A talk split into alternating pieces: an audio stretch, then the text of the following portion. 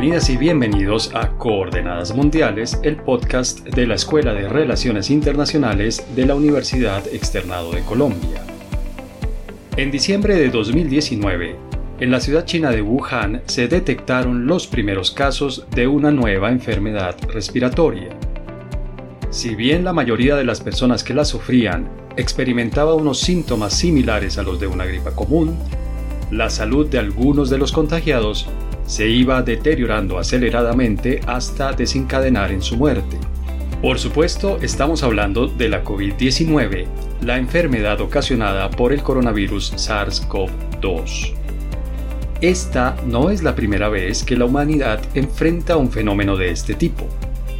Si nos remontamos en la historia, la peste ocasionada por la bacteria Yersinia pestis ha aparecido al menos tres veces y ha ocasionado millones de muertos. La primera vez fue la llamada plaga de Justiniano, a la que se le dio ese nombre por el emperador bizantino de la época de su aparición, que estuvo activa en el Mediterráneo entre los años 541 y 767. Se estima que generó entre 30 y 50 millones de muertes. La segunda vez lo hizo como la peste negra, activa en Europa entre 1346 y 1353 y que mató alrededor de 50 millones de personas, entre el 50 y el 60% de la población total de ese continente para la época. La tercera vez tuvo su aparición más mortífera en Hong Kong en 1894.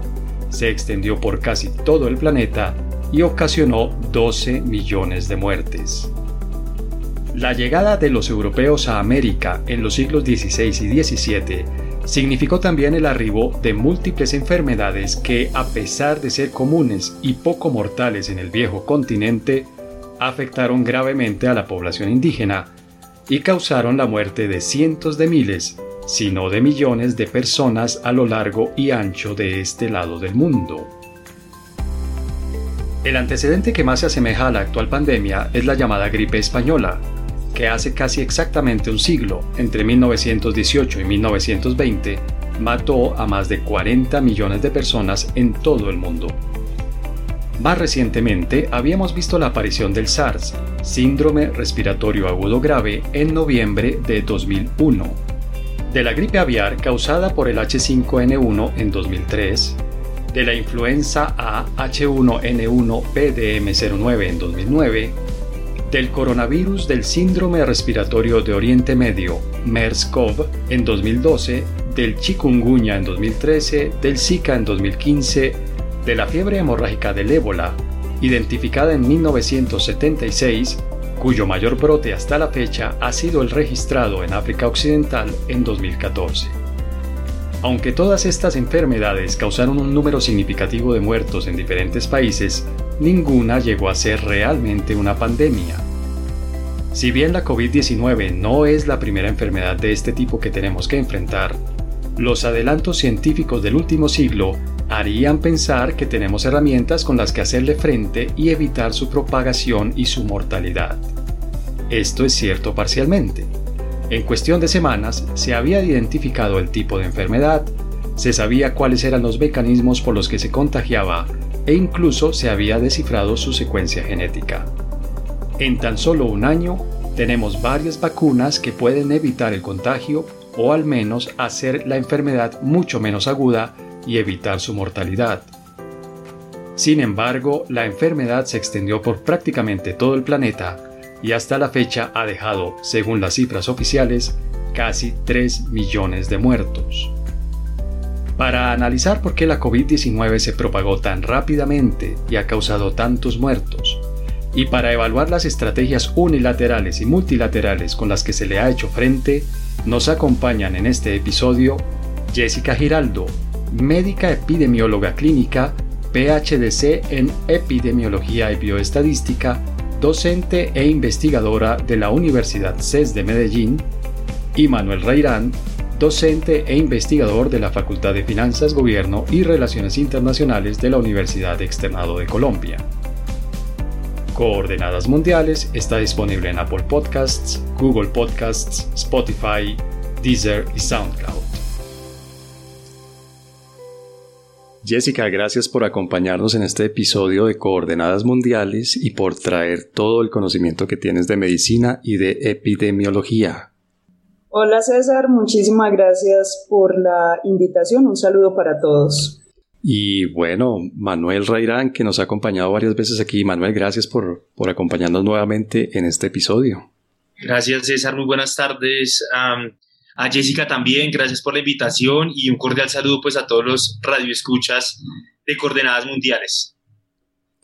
Bueno, pues les propongo que entremos en materia de una vez. El primer tema es por qué este virus y esta enfermedad pues que produce el virus se convirtió en una pandemia. Es decir, habíamos, hay unos antecedentes de enfermedades graves, virales también o muy contagiosas. Ya Jessica, por supuesto, nos, nos explicará. Teníamos el SARS anterior, creo que del 2002, si no recuerdo mal. Teníamos la H1N1. Había una serie, la gripe aviar. Bueno, había una serie de enfermedades que de, alto nivel de contagio pero que no llegaron a convertirse en una pandemia. Jessica, ¿qué pasó? ¿Qué hicimos mal en el manejo de este virus para que se convirtiera en una enfermedad que está prácticamente en todo el mundo y matando a tanta gente? Bueno, esa es una pregunta bastante interesante porque es multifactorial y, veremos que, luego de seguro muchas cosas que va a decir Manuel confluirán en algo. Cito a, Michel Foucault que decía, las cosas se dan cuando hay unas condiciones de posibilidad. Entonces, diremos, como tú mencionabas, virus anteriores, en primer lugar hay un tema evolutivo. Todas las especies que estamos en el planeta estamos en constante evolución. Y valga decir que evolución no quiere decir mejor, simplemente es el devenir y es el cambio. Y esos virus que tú mencionas lo que hicieron fue aprender. Y los humanos como especie les permitimos aprender y adaptarse cada vez mejor. Eh, si miramos la historia, hemos tenido una serie de epidemias a lo largo de, de, los diferentes periodos, las diferentes eras. Lo que pasa es que no habíamos tenido una para nuestras generaciones de esta magnitud. Y cuando uno revisa la literatura es muy interesante y se contrasta con, con ciertas teorías conspiracionistas que esto fue creado, que fue lanzado. Pero fíjense que había publicaciones, estudios desde 2009 que ya no señalaban esto. Recuerdo muchísimo un estudio que revisé que ya llamaba la atención de ojo con el SARS, el de 2002-2003 que citaste, el de 2012-2003 el MERS, que lograron ser contenidos precisamente por características virológicas que no le permitieron al virus ser tan contagioso, ser tan agresivo. Eran virus que tenían que, progresar mucho, que eran lentos en su propagación y que realmente generaban letalidad cuando eran muy agresivos. Eso permitió que rápidamente se generaran las respuestas y que no se expandiera. Entonces fíjate que ahí hubo más que todo un tema biológico, un tema evolutivo. Es decir, Jessica, que no hubo tanto mérito digamos, por parte de las autoridades sanitarias de los diferentes países y las autoridades sanitarias mundiales para contenerlos. En realidad fue más un asunto de, debilidad de esos virus o de falta de agresividad de esos virus. Sí, hasta cierto punto sí, porque se ha reconocido que no se tenía toda la capacidad eh, necesaria para responder a ellos, simplemente se dieron ese tipo de condiciones. Entonces los autores citan que era una bomba de tiempo que esto pasara. Ellos ya estaban remarcando, ojo, que un próximo virus se viene el periodo de la globalización acelerada en los últimos años y así como estamos tan conectados por los negocios, por la tecnología, por los viajes, pues así se conectan las especies.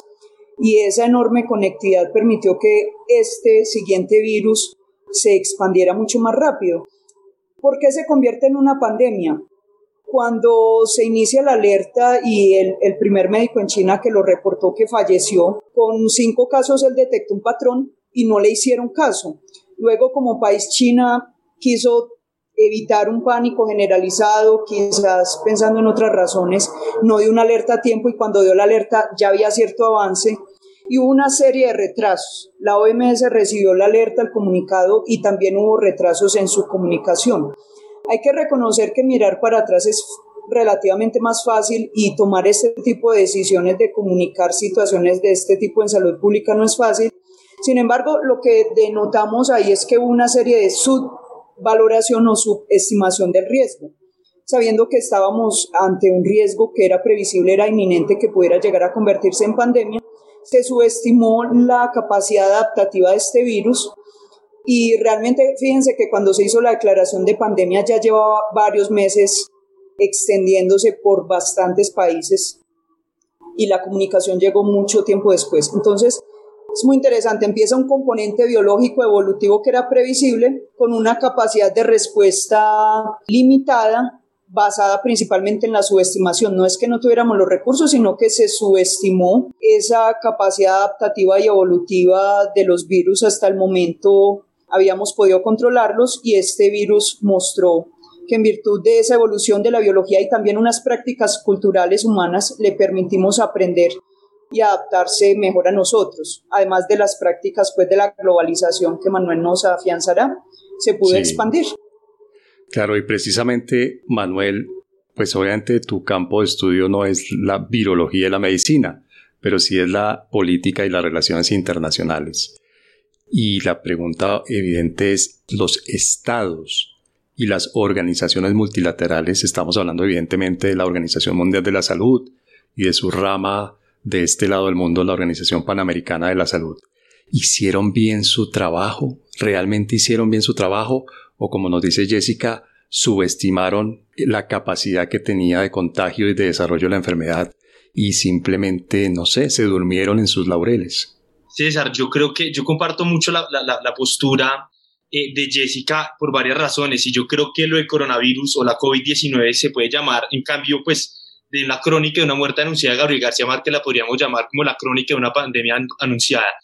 Y es que, César, esto no es nuevo. Yo creo que, como lo decía Jessica, esto ya estaba mencionado desde hace tiempo. Las enfermedades y las pandemias originadas a través de, una zoonosis, que es estas enfermedades que pasan, se transmiten de animales a humanos, pues esto se venía hablando desde hace muchos años. Esto no es nuevo realmente. Y digamos que quisiera, quisiera mencionar, de acuerdo a la Organización Mundial de la Salud, hay más o menos 1.415 patógenos conocidos y el 60% de esos provienen de origen zoonótico. Esto se agrega, y yo estoy de acuerdo con Jessica de lo que plantea el cambio climático, eso también tiene una afectación dentro de los ecosistemas y claramente el humano también es un animal dentro de ese ecosistema y es lógico que tiene una afectación. Pero digamos que claramente acá yo no soy el médico, solamente quería poner como, como, esa, como esa, ese, ese número que me parece interesante. ¿Y por qué digo que la, que, que la, que la COVID-19 es una crónica de una pandemia anunciada? Porque si nos remitimos a tiempos atrás, desde la administración de Bill Clinton en su, en su documento de seguridad nacional ya mencionaba algo de elementos biológicos, pero digamos que esto empieza a, tener, a tomar fuerza en el año 2003 cuando el Consejo Nacional de Inteligencia de Estados Unidos elaboró un informe alertando sobre un rebrote del SARS y de su expansión en el mundo. Y aquí hay un cierto elemento que bien menciona, menciona Jessica sobre la globalización, y es que en este, ya desde el 2013, el Consejo Nacional de Inteligencia de Estados Unidos hablaba que los países, y pues en, en referencia a Estados Unidos, tenían una debilidad de infraestructura sanitaria. Es decir, si eso Estados Unidos lo tenía en el año 2003, pues no nos imaginemos cómo estaría América Latina. Yo por tengo algunos datos de, de, la alta dependencia que tiene la región latinoamericana frente a las farmacéuticas, entre otras cosas. En el 2008, en el informe Global Trends de 2025, también podemos ver que trazaba un posible escenario de pandemia global, ¿sí? Eh, causada también por una nueva cepa de coronavirus y decía aquí que llamaba la atención a los países y a la Organización Mundial de la Salud a tener una, una revisión sobre los mecanismos para solventar estos, estos tipos de problemas. En el Foro Económico de Davos del 2012, también con datos de la Organización Mundial de la Salud, en este informe en el año 2012 se, se recoge que había más o menos 12 mil brotes en el mundo con 44 millones de personas afectadas. Es decir, que por eso menciono que esto no es algo nuevo, era una crónica ya anunciada. Y, y volvemos, y revisamos por último para, para no agotarlos como, como en términos de tantos informes. Eh, en el 2015 también bajo la, bajo la administración de Obama se sacó la estrategia, en el documento de Estrategia de Seguridad Nacional también menciona el tema de las infecciones y las pandemias como una de las ocho grandes amenazas que enfrentaba país de Estados Unidos, ¿cierto? Y finalmente, en el 2017, nuevamente se menciona en el Consejo Nacional de Inteligencia Global Trends, 2017 vuelve a hacer este llamado. Por eso considero que eh, no es un tema de, desatención, sino es un tema realmente de negligencia por parte de los gobiernos. Esto ya se había mencionado, no es algo nuevo. Y yo creo que la pandemia tiene una crisis o se convierte en una crisis sistémica por una falta de preparación de los gobiernos, de las sociedades y las respuestas multilaterales. Y digamos que por eso yo estoy de acuerdo con Jessica cuando plantea que aquí salen un montón de teorías conspiranoides y que no, no, no, no. O sea, si uno se remite realmente a, los hechos, pues esto realmente se estaba abordando desde, desde hace tiempo. Y ahora, la respuesta, digamos, los estados lo respondieron bien, lo respondieron mal. Yo creo que aquí hay una cosa que las sociedades no hemos entendido, muchas de las sociedades no, no hemos entendido. Eh, y esto lo utilizo desde, desde Ulrich Beck, este sociólogo alemán que nos habla sobre la metamorfosis.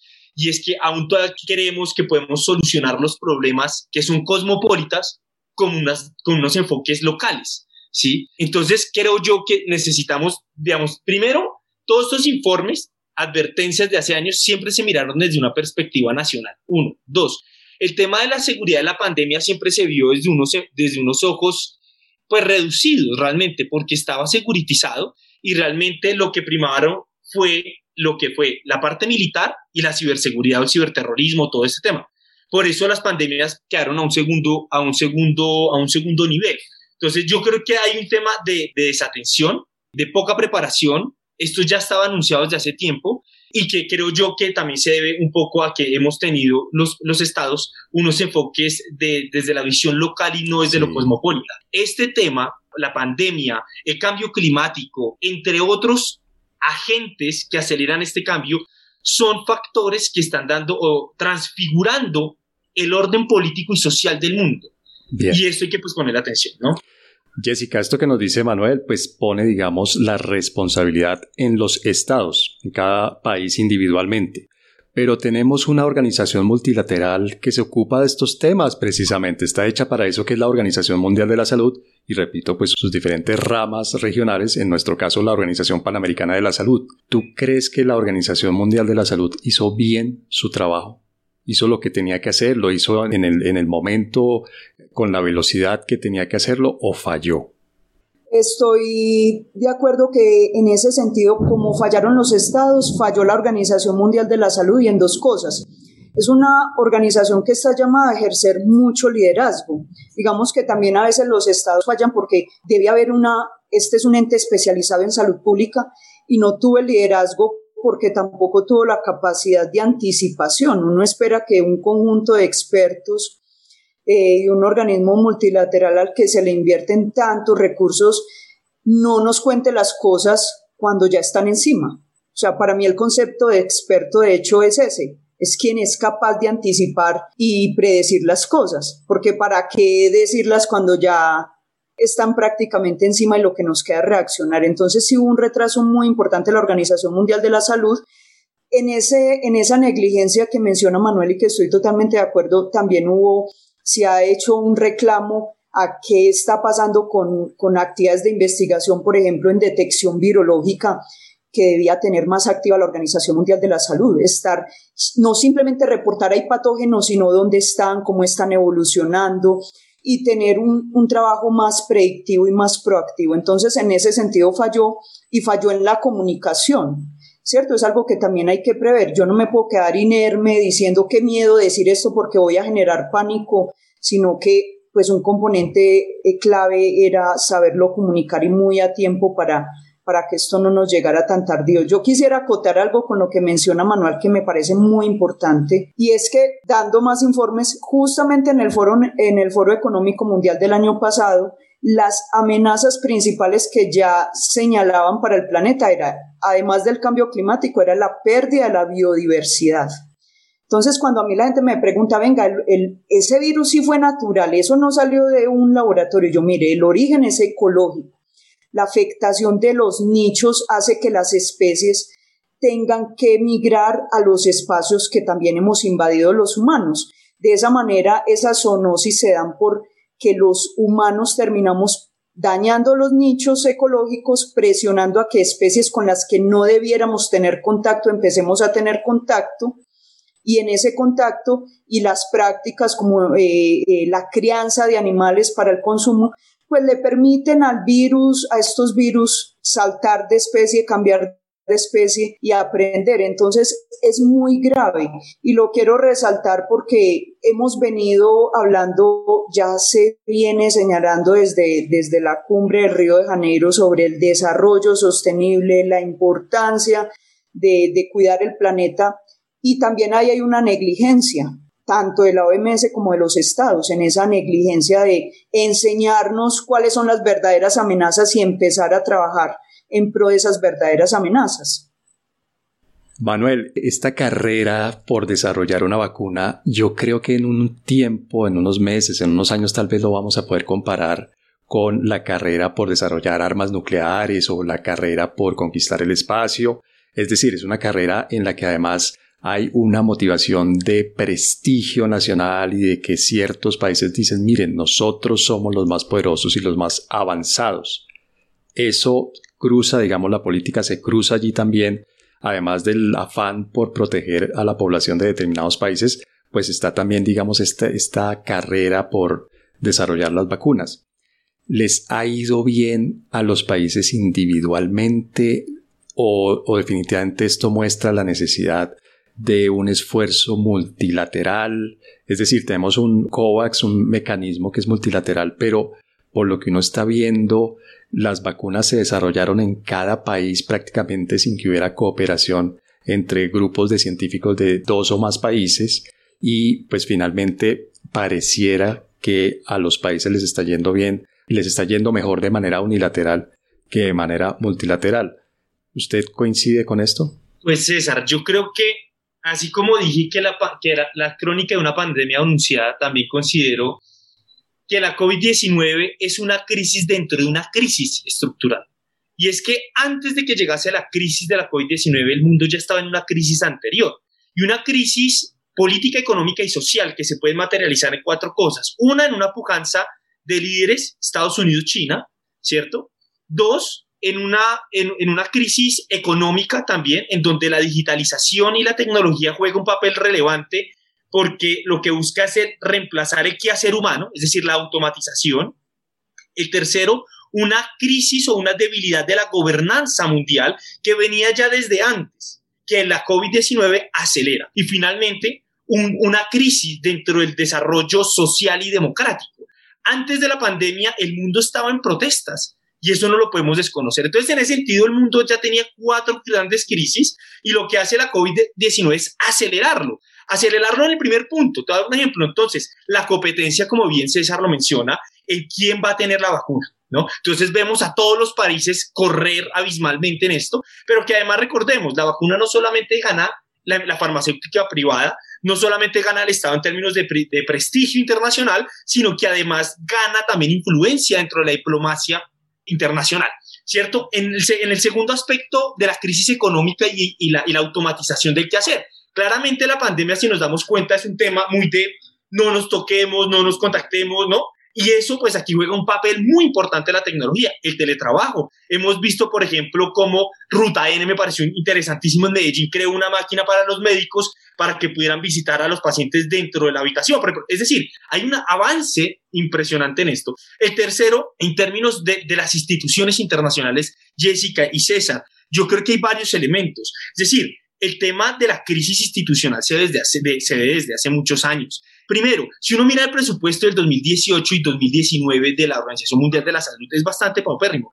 fueron 4.421 millones de dólares, de los cuales el 78% de ese, de, ese, de ese dinero proviene de contribuciones voluntarias. Es decir, que muchas de ellas vienen asignadas por donantes, por ya proyectos que asignan, ¿no es cierto? hay una tercera parte que lo entregan algunas farmacéuticas y algunas eh, fuentes privadas. Y digamos que para darles un dato, el primer país donante o el primer donante, digamos, de la Organización Mundial de la Salud es Estados Unidos, seguido de la Fundación Bill y, y Melina Gates, que aportan 600 millones de dólares. Eso es muy poco para todo lo que se le pide, ¿cierto? Ahora, también es cierto que la Organización Mundial de la Salud ha fallado, en, en, decirlo rápidamente, pero también es cierto que la falla dentro de la Organización Mundial de la Salud se debe que es una institución subsidiaria, es decir, que nos, no, no es vinculante a los estados. Y un gran error estructural de la Organización Mundial de la Salud es que depende de los estados. Es decir, en términos eh, políticos, está con base en un modelo westfaliano. y así es muy difícil realmente, ¿sí? Que también, y digamos que esto es normal, César, porque, porque en la sociedad estamos acostumbrados siempre a buscar un, un culpable, ¿no? ¿No? Pero Manuel es el mundo en el que vivimos, quiero decir, nos está tocando vivir desde hace tiempo en un mundo que está dividido en países individuales. ¿no? Claro. Pero también eso, eso hemos aprendido, pues quienes estudiamos las relaciones internacionales, no significa que no puedan cooperar. Por eso mi, mi pregunta para Jessica es, esta idea de que haya una comunidad científica internacional, más allá de las nacionalidades, ¿no? Una comunidad científica colombiana y una estadounidense y una alemana y una taiwanesa o coreana o lo que sea. Una idea de una comunidad científica internacional, eso es una idea muy romántica, muy idealista. Quiero decir, esta, esta pandemia demostró que no hay comunidad científica internacional, sino que lo que hay son comunidades científicas nacionales que están compitiendo pues de manera individual entre ellas o realmente sí se ha visto colaboración desde el punto de vista científico entre personas que están en diferentes lugares del mundo. Yo creo que de manera interesante en el sentido que menciona Manuel de que ha acelerado muchas cosas, ha permitido con un poco más de claridad ver ambas perspectivas. Y quizás lo que nos ha unido no es ese espíritu de cooperación altruista en el sentido altruista de que bien románticamente es importante unirnos porque somos planeta, ha sido la necesidad y el caos, ¿cierto? Esta percepción de desbordamiento de la situación, lo que ha llevado a que rápidamente se conforme esa gran comunidad científica internacional, aunque sí existía. Déjame decirte que en el mundo, al menos de las ciencias biológicas básicas y de la vida, ha habido en general buena cooperación y eso se aceleró para, digamos, desde el punto de vista del desarrollo científico, permitir eh, materializar una vacuna. Eh, por supuesto, eh, siempre estuvo la otra perspectiva de ayudémonos, pero como yo puse más, entonces tengo derecho a sacar más y entonces nos negamos al tema de poner esto libre y seguimos pensando en la patente. Es decir, si no hubiera habido algo de cooperación, no lo hubiéramos logrado, pero tampoco es cierto decir esa mirada romántica de ahora estamos unificados, cooperando y yo creo que definitivamente termina privando, eh, perdón, termina predominando, prevaleciendo la perspectiva de las estrategias unilaterales, los intereses por países y siempre sale a relucir los países con mayor capacidad económica, con mayor poder político a nivel global. Eso pues yo creo que en términos de la vacuna lo estamos viviendo hoy y podemos decir que estos mecanismos multilaterales siempre terminan siendo como, no sé, como paños de agua tibia, como para que no, no queden tan mal y decir, no, seguimos teniendo un espíritu colaborativo pero vemos que al lado de las estrategias unilaterales terminan fracasando en términos de salud pública, en términos de intereses para la mayoría, en términos de equidad, terminan fracasando porque claramente eh, se generan desigualdades que son injustas y que lo que hacen es aumentar esa brecha, ¿no? Esa inequidad es una brecha entre esos países cuando en algún sentido unos que estaban colaborando iban era como ahí como arrastraditos, como, como pegaditos de la cola, viendo cómo se pegaban y cómo ayudaban, y, y en realidad vemos ahorita los verdaderos poderes. Yo quería comentar un, un, elemento ahí que, que, que parte también cuando mencionaba que la, la COVID-19 es una crisis dentro de una crisis, también acotar, digamos, la última, que era también el tema de la democracia y lo social es que el cierre de la economía pues llevó a más gente también dentro de una crisis social y económica bastante fuerte que es lo que hoy, tenemos frente a ello. quería agregarle solamente lo que decía Jessica a un elemento que me parece muy interesante y es que la salud como, digamos, desde la aplicación de la globalización, de la privatización de los servicios de la salud, y se considera como un servicio, ¿cierto? Pues obviamente también hay un choque entre la legislación nacional e internacional, y con base en eso quiero hablar, por ejemplo, muy brevemente de la, de la propiedad intelectual que desde los años 80, 90, pues digamos que estas empresas, las farmacéuticas grandes tuvieron gran, gran ventaja en ello y que hoy, hoy obviamente vemos las discusiones dentro de, la, de, de, las organizaciones internacionales de, bueno, y vamos a soltar la, la fórmula de la, de la, o la patente para que otros países lo produzcan. Y es que yo comparto mucho lo que dice Jessica. La COVID-19 también va, lo que va es agudizar el desequilibrio o la desigualdad dentro del mundo. Para darles una pequeña cifra rápidamente, América Latina tiene una alta dependencia de productos en términos farmacéuticos de, productos esenciales para la lucha contra la COVID-19. Estados Unidos, la Unión Europea, eh, China, Suiza. Mira, por ejemplo, los, digamos, los saldos eh, deficientes dentro de exportaciones e importaciones en América Latina la mayoría todos son en déficit en kits y aparatos de diagnóstico para el tema de la pandemia, equipos de protección personal, termómetros, desinfectante. Eh, es decir, América Latina tiene un tema bastante, en el caso de nuestra región, un tema de dependencia inmensa. Es decir, de acuerdo a, la CEPAL con la OPS, menciona que en, los sistemas de salud deberían de tener una inversión en, en América Latina más o menos del 6% del PIB y en América Latina en promedio se, invierte solo el 2.2% al salud a los sistemas de salud, es decir, que estamos bastante grandes. Y obviamente, con esto termino para que continuemos, claramente el surgimiento de la vacuna, eso también va a tener un juego geopolítico y por eso yo creería que aquí la pregunta es en qué nos afecta la pospandemia y cómo altera ese orden político y social hacia futuro. Es decir, las vacunas, como tú bien lo decías, César, se ha convertido en un vector geopolítico clave.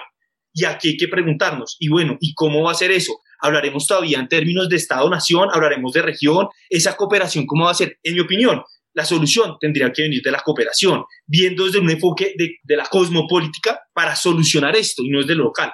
Ahora, el tema es fuerte porque cómo vamos a adaptar la norma internacional, los intereses internacionales de las farmacéuticas, de la propiedad intelectual, con las necesidades locales. Y creo que ahí es un gran reto. Este podcast es patrocinado por el Diplomado en Economía y Geopolítica de Asia, un diplomado que brinda herramientas conceptuales, geopolíticas, económicas y prácticas necesarias para comprender, analizar e interactuar acertadamente en diferentes niveles con Asia. Estas herramientas tienen un amplio espectro de aplicación, tanto en negocios, análisis comparados de políticas exteriores, públicas e industriales, así como la definición de escenarios de prospectiva e identificación de oportunidades. Inscripciones abiertas a partir del 31 de marzo. Más información diplomadoasia.uexternado.edu.co.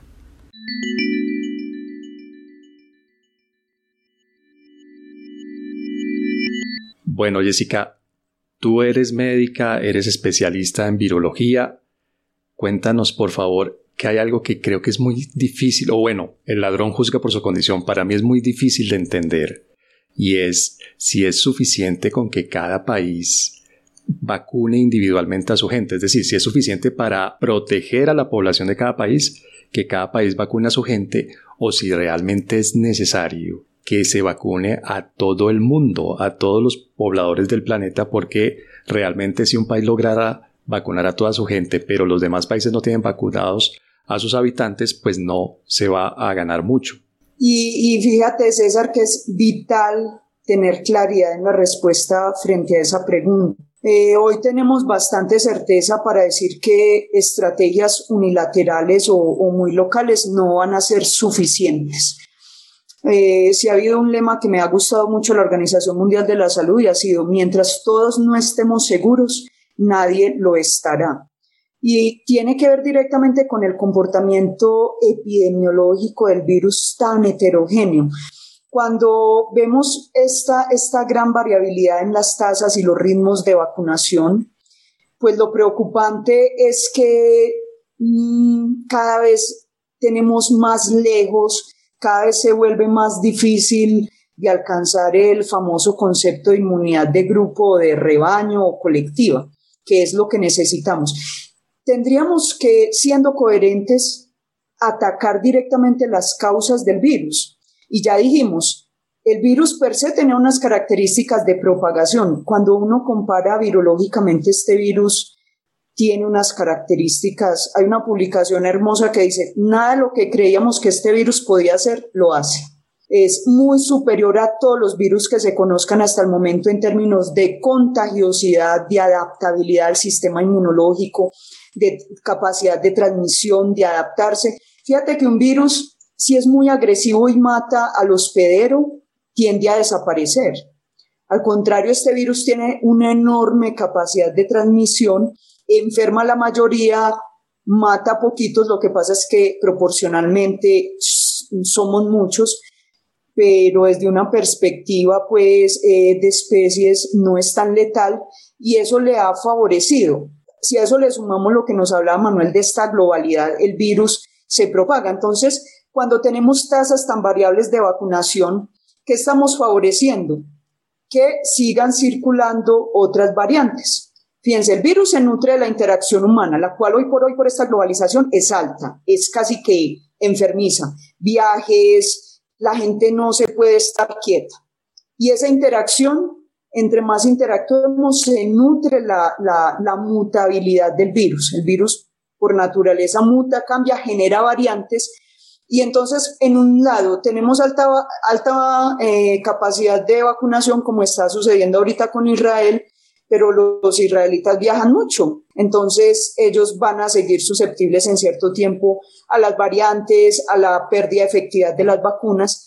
Y miremos esto macro, globalmente.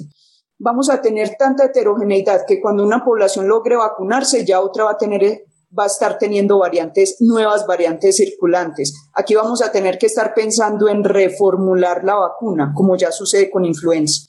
De manera que no lograr una sincronización en los términos que mencionaba Manuel de cooperación y vernos como lograr construir una, una globalidad, dejar de ser tan locales y no lograr sincronizarnos en un mismo ritmo, no va a permitir que lleguemos a esa a ese anhelado y cada vez más irrisorio concepto de inmunidad de, grupo. No la vamos, creo que estamos cayendo en un, en un bucle, en un círculo vicioso de, de estrategias unilaterales. Fíjense Chile, Chile es un claro ejemplo, segundo país de, después de Israel en éxito, ajustando por supuesto por su densidad poblacional, es el segundo país con mayor éxito de vacunación, pero hoy en día es el que mm, tiene una situación epidemiológica más preocupante quizás después de Brasil.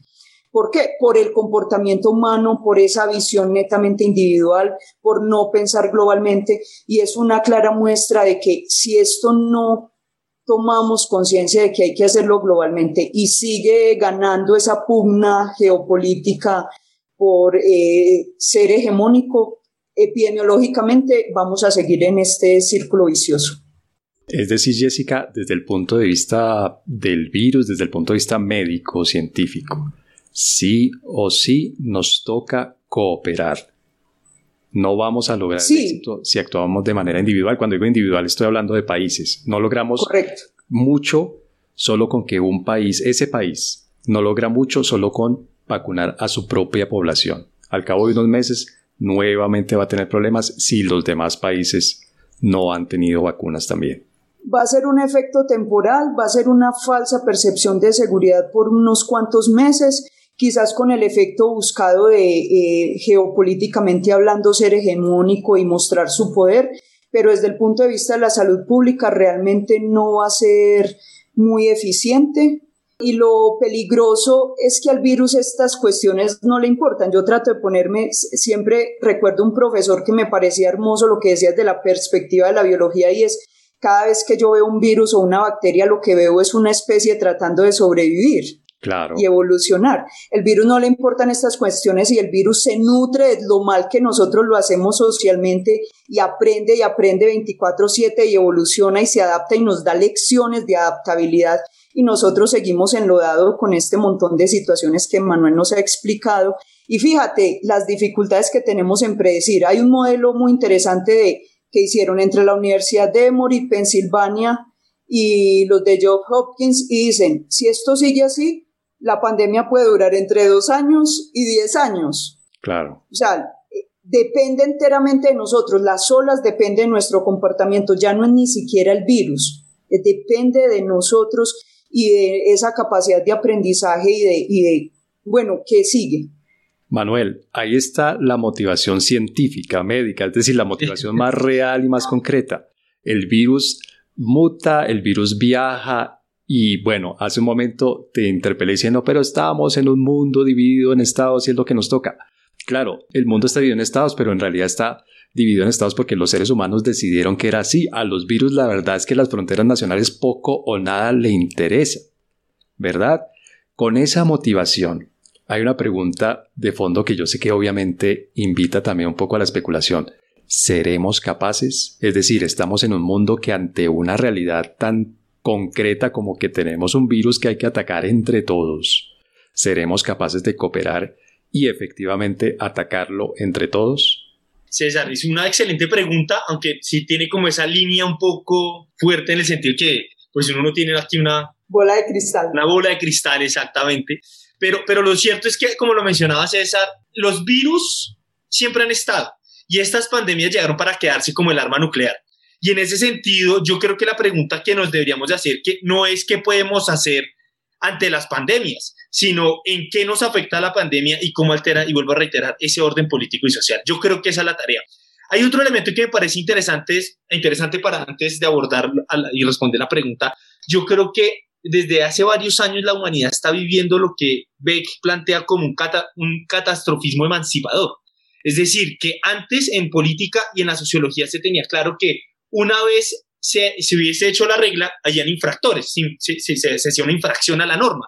Hoy de varios años, de hecho, yo creo, ya primero hacemos la infracción y luego hacemos la norma, ¿no? Es decir, un ejemplo, la no más holocaustos judíos. Entonces hablamos de la convención para las no, no, masacres humanas y toda esta cosa. El tema de Hiroshima y Nagasaki es otro gran ejemplo, ¿no? Hicimos esto y la moneda dijo, no más, no más Hiroshima y Nagasaki. Hoy creo que la pandemia nos hace, nos hace esa invitación, no más a las pandemias, pero ojo, como dice Jessica, eso depende todo de nosotros. Ahora, ¿yo qué creo? que realmente hoy el mundo no se está muriendo. Digamos que también para, para evitar esas, esos pronósticos un poco oscuros, que no, que el mundo se va a acabar, no. Yo creo que el mundo no se va a acabar. Lo que sí se está acabando es la imagen del mundo que teníamos. Y son dos cosas distintas. Y con base a esa premisa de que hoy no se está acabando el mundo, sino que la imagen del mundo que teníamos se está acabando, creo yo que nos invita a otro, a un análisis o a una reflexión un poco más más profunda, y es que cuál va a ser el horizonte normativo del futuro del mundo. Es decir, y por eso hablamos ya, yo por eso mis, mis escritos o mis análisis, yo no hablo ya tanto de la crisis, sino de la pospandemia. ¿Cómo nos vamos a organizar política y socialmente? Y yo creo que la pandemia hacia futuro llegó para quedarse y va a profundizar los cambios estructurales materializados en tres factores, Jessica y César y todos los radioescuchas. La primera, en un ejercicio de normativo, reglas, es decir, cómo vamos a manejar el tema de la salud a nivel internacional articulado con lo nacional. Segundo, las ideas. Yo creo que aquí también hay un cambio bastante fuerte en términos de la concepción de la humanidad, del planeta Tierra, del contacto del otro ser. Y tercero, un tema de capacidades materiales. Yo creo que eso también tiene una afectación y que va a tener una influencia bastante. Yo creo que la luz del final del túnel, si es la pregunta, creo que todavía no llega. Nos falta mucho, yo creo que es un proceso a largo porque estamos en una metamorfosis, en una transfiguración de reconocimiento del mundo que tenemos, del que queremos y del que eh, hacemos parte también. Y que además las pospandemias o las pandemias que se van a venir también hacen parte de ese agente transformador de la metamorfosis del orden político y social del mundo. Aquí yo creo que el mensaje para terminar no es de desalentarnos, por el contrario, es de animarnos a comprender esas nuevas realidades y esas nuevas relaciones sociales, políticas y económicas que se van a establecer en el futuro. Ojalá lo que tenemos como humanos en términos evolutivos de la conciencia nos permita desarrollar todo tipo de avance para el bienestar de la humanidad.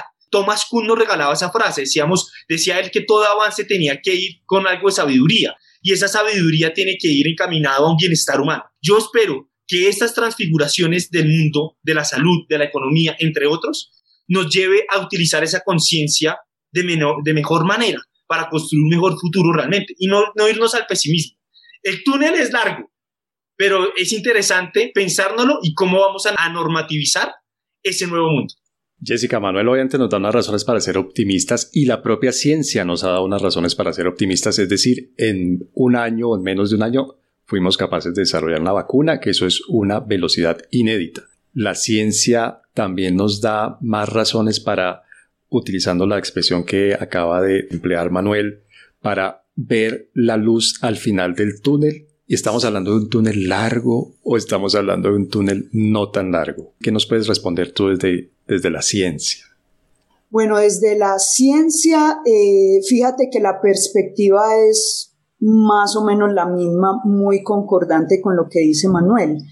Y no, eh, Harari no lo decía, no estamos a ciegas, no estamos en 1918 que no teníamos ni idea que era un virus, no, estamos en la era eh, antibiótica, no teníamos la capacidad tecnológica que tenemos hoy. Hoy realmente no estamos a ciegas.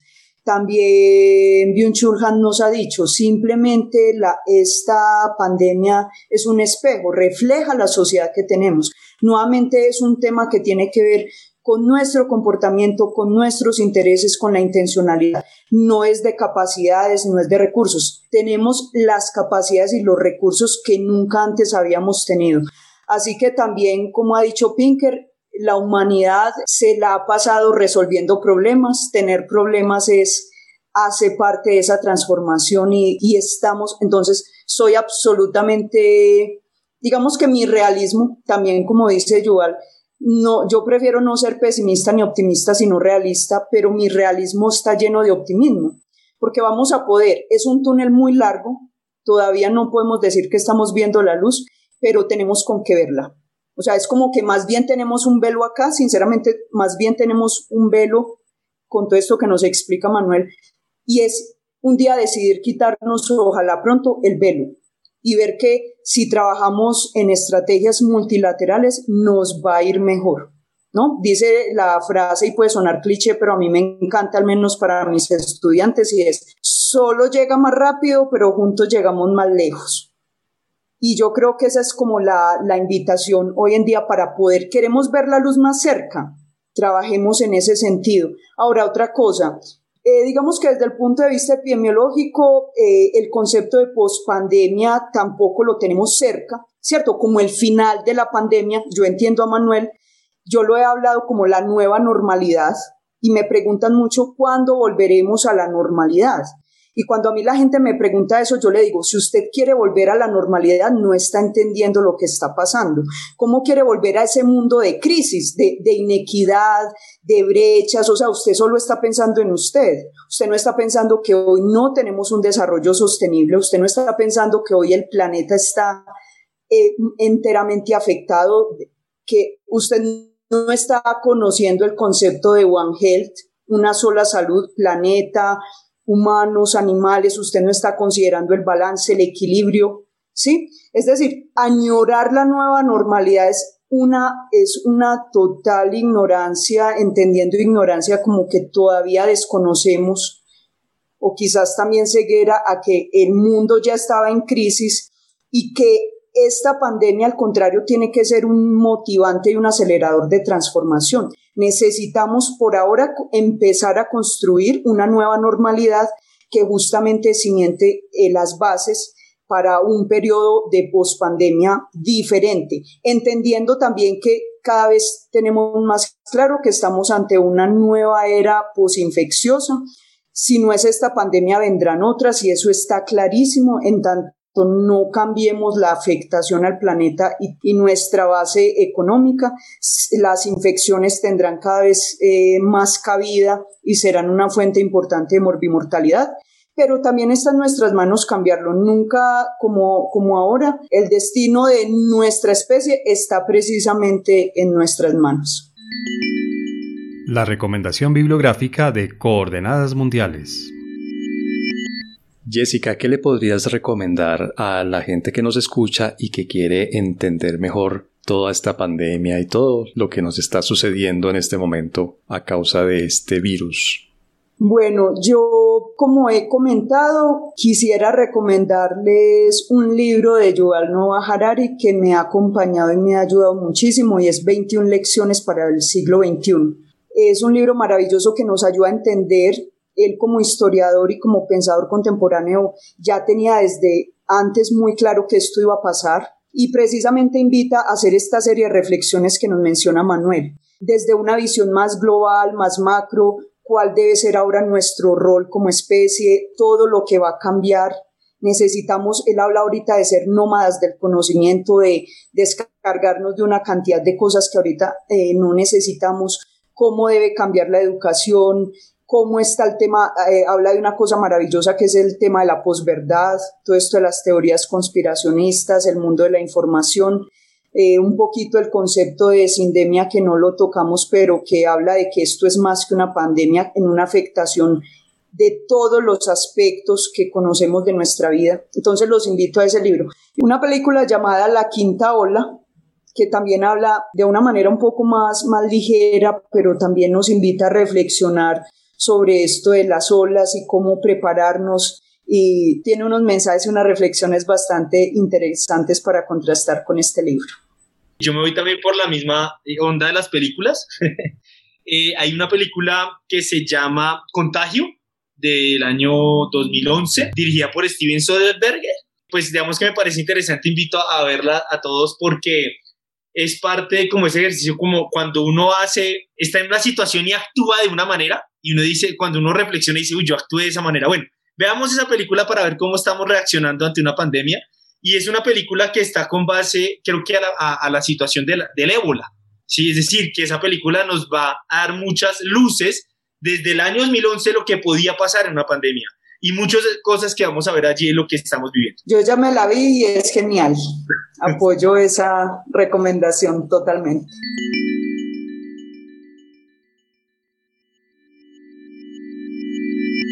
Sobre este tema, obviamente y lamentablemente todavía hay mucho que hablar y mucho que decir. Ojalá las vacunas lleguen pronto, ojalá todo el mundo, y cuando decimos todo el mundo, que es la gran conclusión que sacamos de esta conversación de hoy, necesitamos que sea todo el mundo, todo el planeta, toda la gente que habita en este planeta o la gran mayoría de la gente que habita en este planeta que quede vacunada y que efectivamente podamos llegar al final del túnel y podamos volver a esta nueva normalidad, pero que sea realmente algo normal. Jessica, muchas gracias por habernos acompañado en este episodio. A ti César, de verdad, muchísimas gracias. A Manuel por eh, haber sido un excelente compañero de podcast. De verdad, mi admiración, mi admiración total. Le dio mucho. Qué interesante esta combinación epidemiología y, y, geopolítica, de verdad, o esa mirada global que a mí me parece extraño que resulte extraño, porque debería ser mucho más, debería ser mucho más frecuente que podamos confluir. Otro día te contaré cuál es la semejanza entre los politólogos y los microbiólogos, pero ese es tema para otro episodio. Manuel, gracias por acompañarnos. No, César, a ti muchas gracias, gracias a, Jessica también, súper coequipera en este podcast. Me sentí muy relajado, creo que fue un excelente conversatorio. Eh, aprendí también muchísimo, muchas, muchas cosas, porque uno también como, como persona que se dedica como a la política internacional ignora muchísimas cosas de esto y, que nos también esta situación nos ha obligado como a, leer más sobre estas cosas. Entonces agradecerte a ti por tu compañía, por tu compartir conocimientos y a César por la invitación y siempre como tan buen líder ahí dirigiendo los programas de, de coordinadas. Sí, súper, súper. No, muchas gracias a ustedes porque realmente creo que este es un ejemplo espectacular. Yo lo disfruté mucho de lo que llaman el diálogo de saberes, de verdad. Muchas gracias a los dos.